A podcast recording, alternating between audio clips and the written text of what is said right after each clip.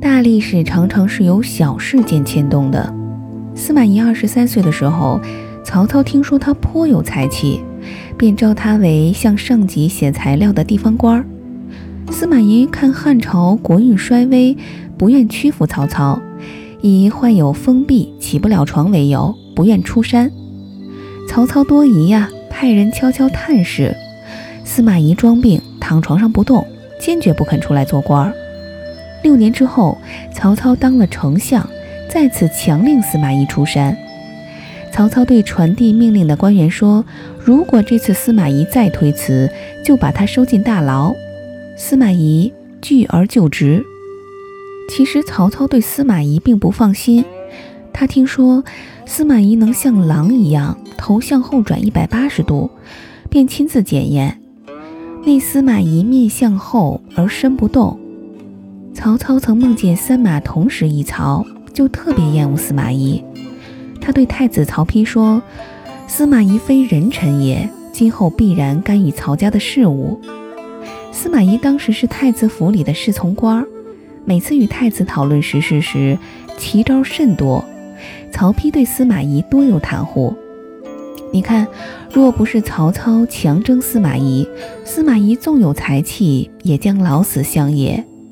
若不是司马懿潜伏功夫齐家，深得曹丕欢心，曹操早就借机把他灭掉了。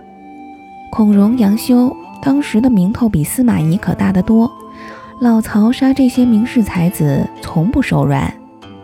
司马懿的头上时刻都悬有一把达摩克利斯之剑，工作不卖力，是一个有风险没收益的废物。曹操要杀他，工作太卖力，兔死狗烹。曹操也要杀他。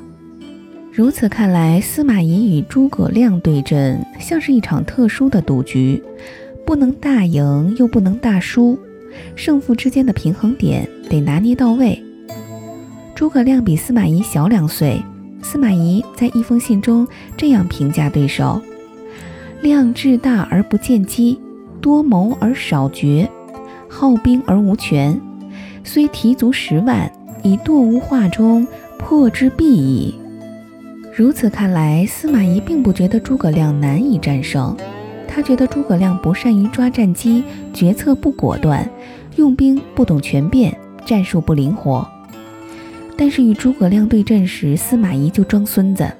出征前，他与魏明帝共同制定坚壁拒守、以逸待劳的策略，任诸葛亮百般的挑战，百余日不出战。魏兵粮多，蜀军粮少，诸葛亮耗不起，派人送来金国妇人的服饰羞辱司马懿。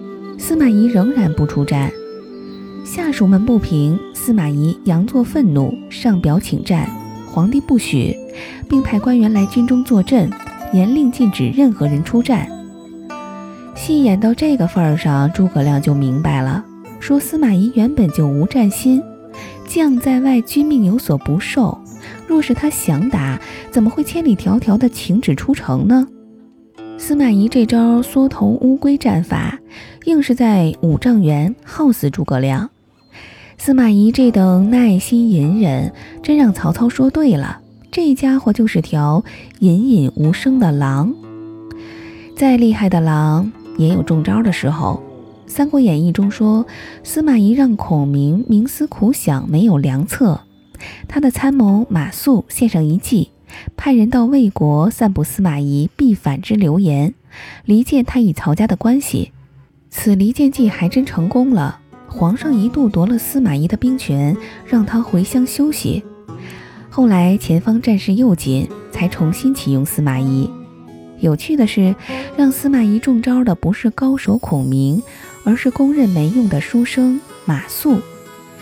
可见高手最怕小人，司马懿竟然败在马谡手下。高手也有痛点，小人挖不了大坑，但小坑 也能埋掉大人物呀。滚滚长江东逝水，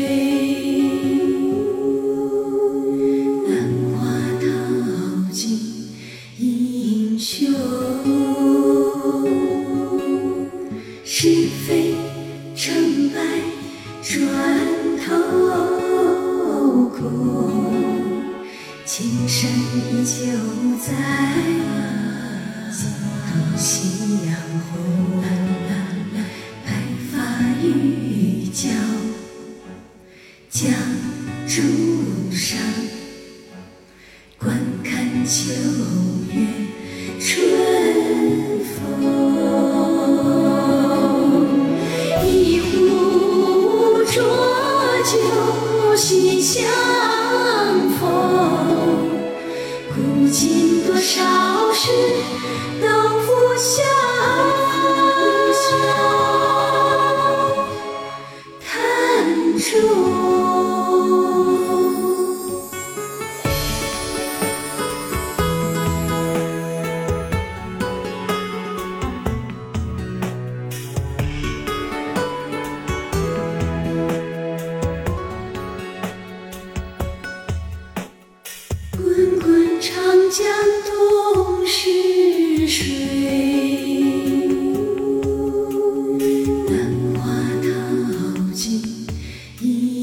英雄。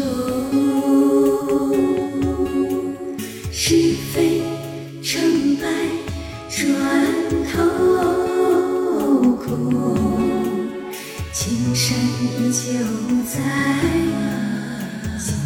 夕阳红，白发渔樵江渚上，观看秋